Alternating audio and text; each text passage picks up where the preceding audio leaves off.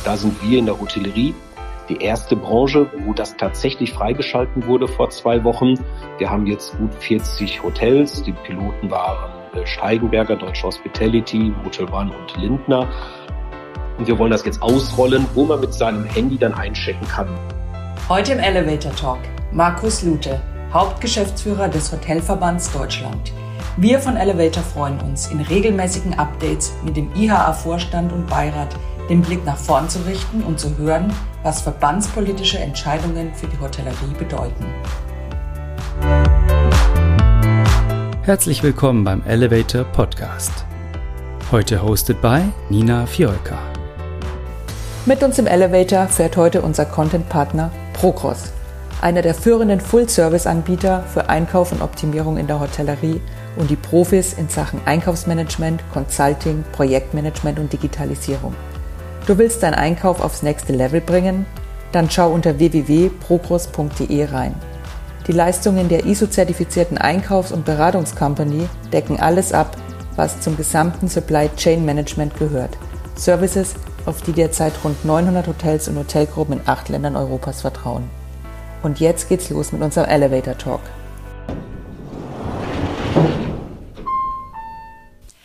Herzlich willkommen in unserem Elevator, lieber Markus. Ich freue mich auf die Fahrt mit dir und das Gespräch. Bevor wir losfahren, mich würde interessieren, mit welcher berühmten Berliner Persönlichkeit möchtest du gern einmal Aufzug fahren? Ich würde natürlich dich erstmal nehmen, aber da du ja explizit nach Berühmtheiten fragst, und Berliner. in Berlin ja nun so einige in der Politik, aber ähm, ich würde Berthold Kempinski nehmen. Ich bin vor ein paar Wochen mehr zufällig über sein Grab auf dem äh, jüdischen Friedhof in Weißensee äh, gestolpert ähm, und habe mich dann mal, weil es ein bisschen skurril war, äh, ein bisschen mit ihm befasst. Und das ist eine faszinierende Persönlichkeit, der ich ein bisschen was fragen wollte. Sozialisierung des Luxus in seinen Restaurants, halbe Portionen zum halben Preis angeboten, also Pionier in der Preispolitik. Ähm, den würde ich gerne mal kennenlernen.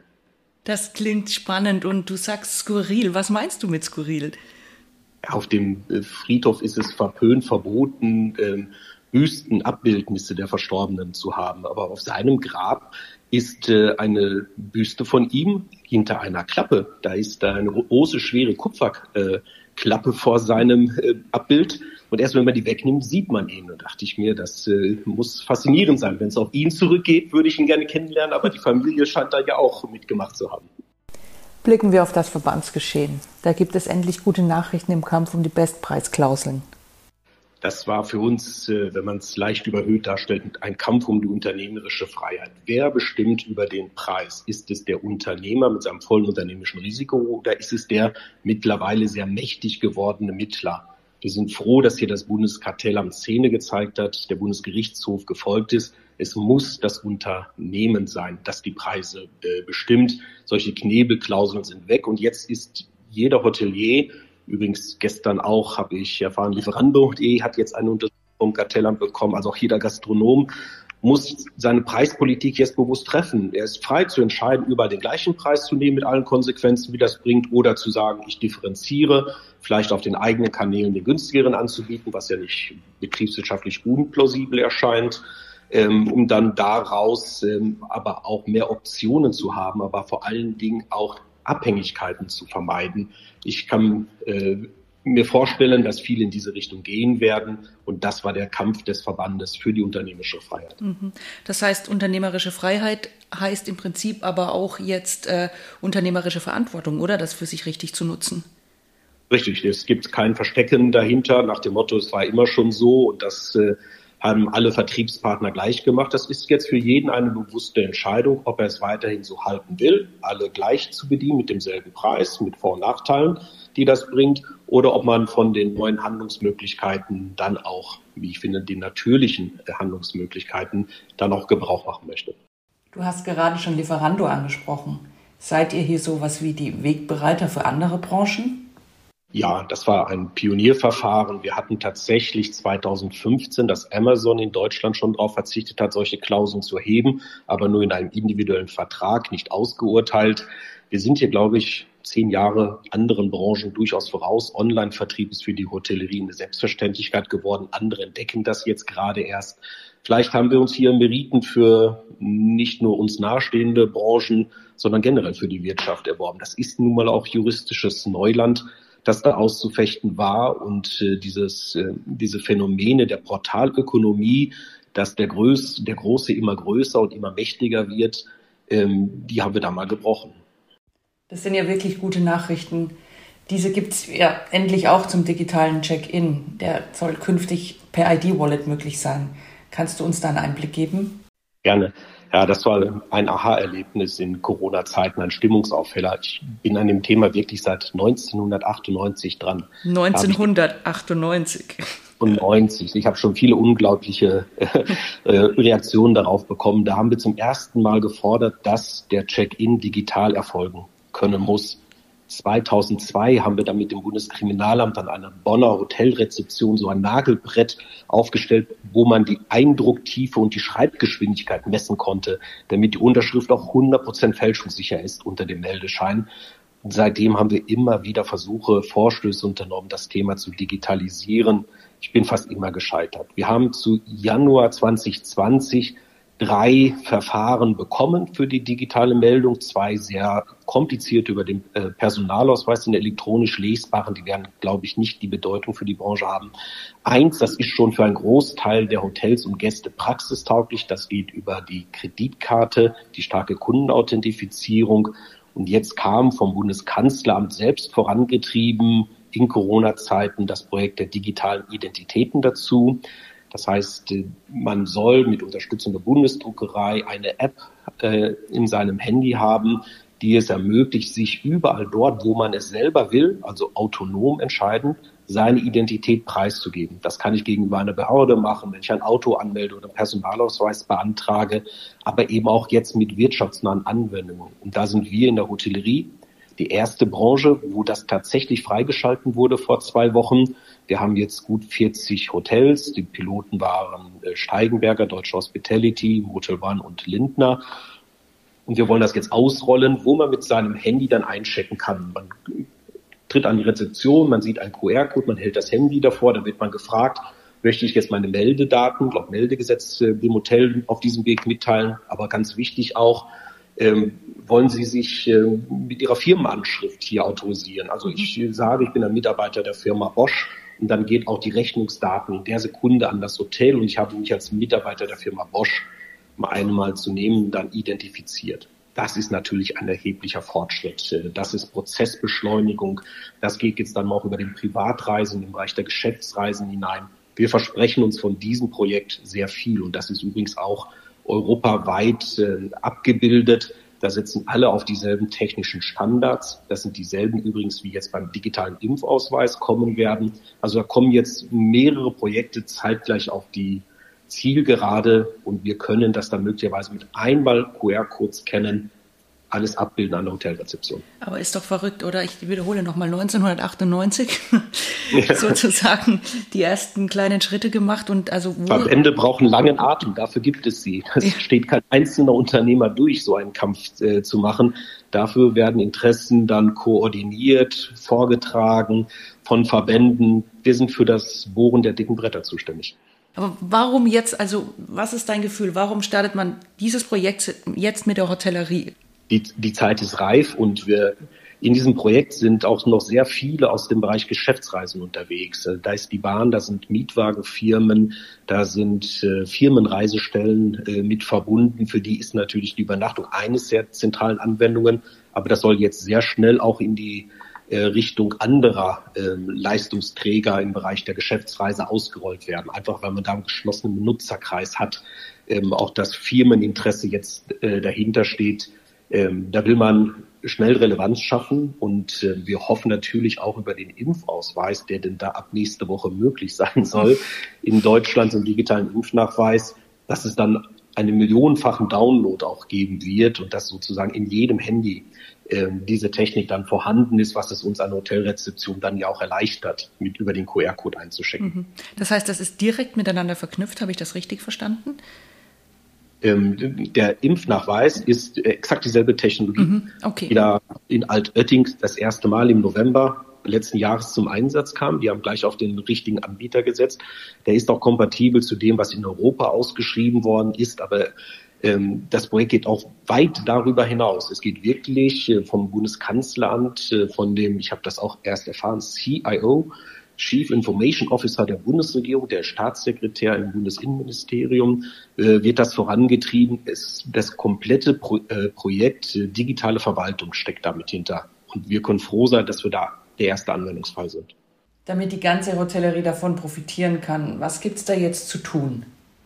In dem Projekt äh, gilt es jetzt natürlich dafür Sorge zu tragen, dass wir die Standard-PMS-Systeme der Hotellerie erreichen. Mhm. Jetzt für die Pilotphase ist das sichergestellt, aber da steckt noch jede Menge Detailarbeit natürlich dahinter, dass sich da jeder dann anschließen kann. Dann werden einige Ketten Pioniere sein und hoffentlich ähm, die Schneise schlagen für dann auch die Privathotellerie, die nach, ähm, die dann auch diese Technik äh, sehr schnell nutzen soll.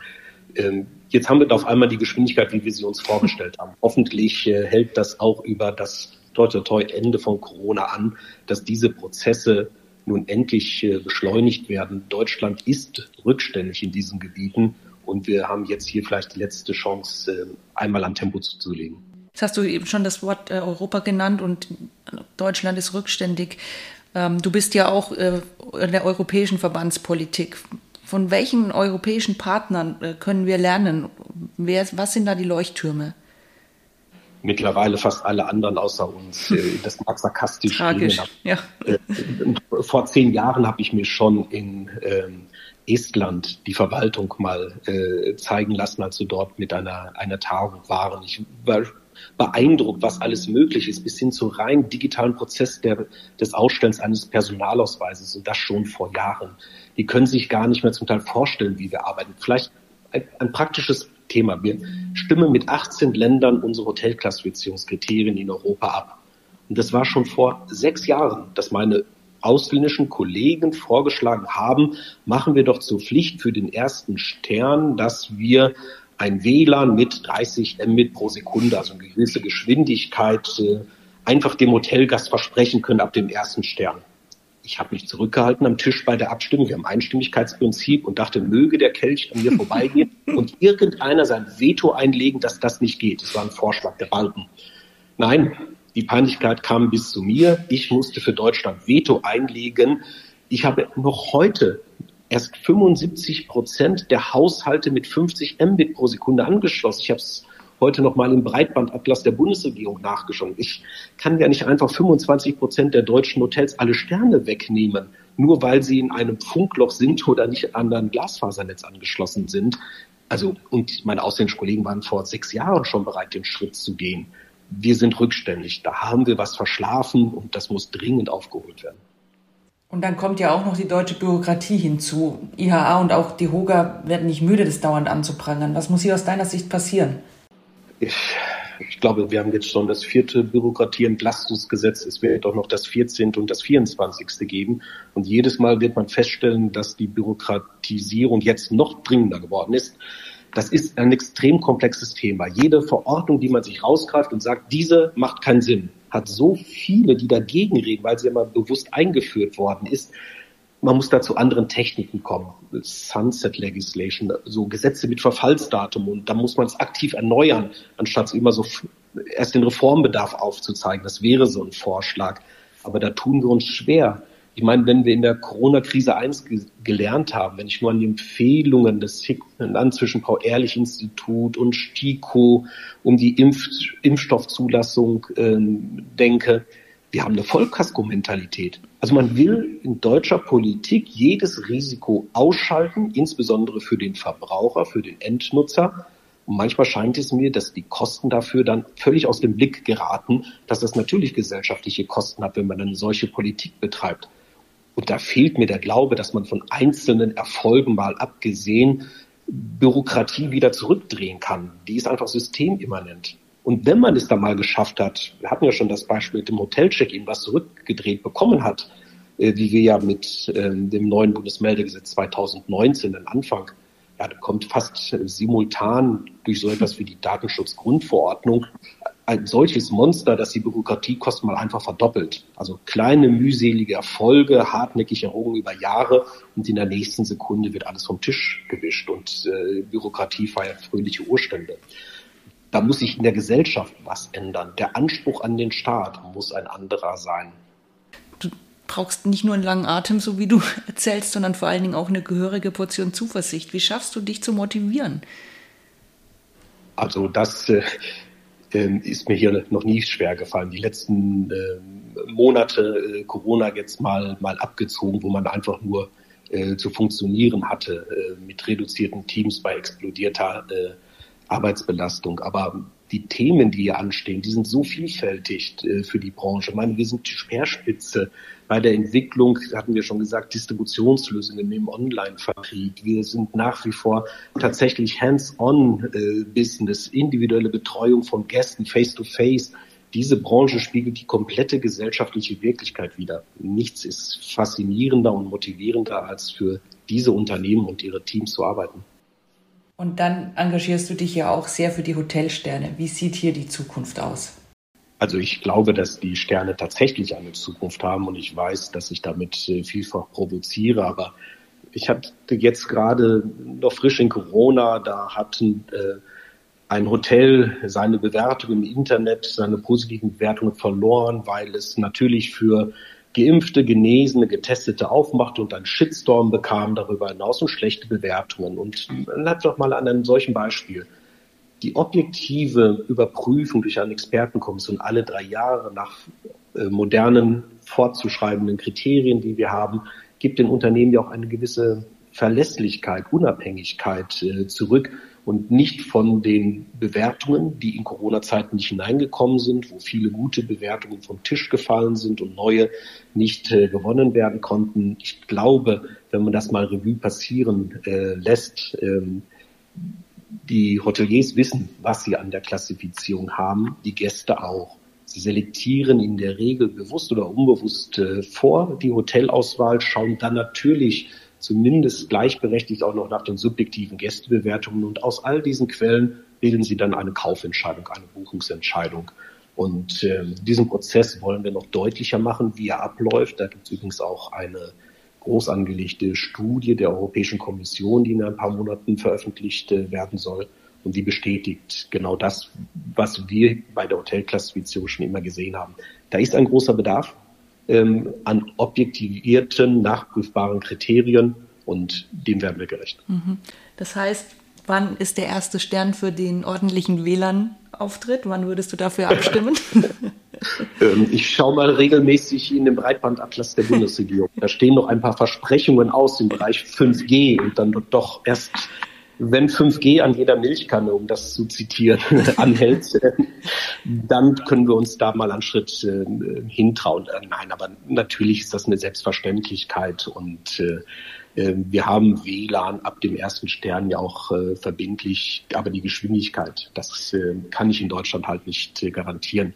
Aber ab dem ersten Stern reicht es, um die E-Mails an jedem Ort in Deutschland dann noch äh, abends sicher abrufen zu können. Ja, ich, ich, ich, äh, ich, ich wünsche dich jetzt nicht an den Tisch mit dem Kollegen aus Estland zurück.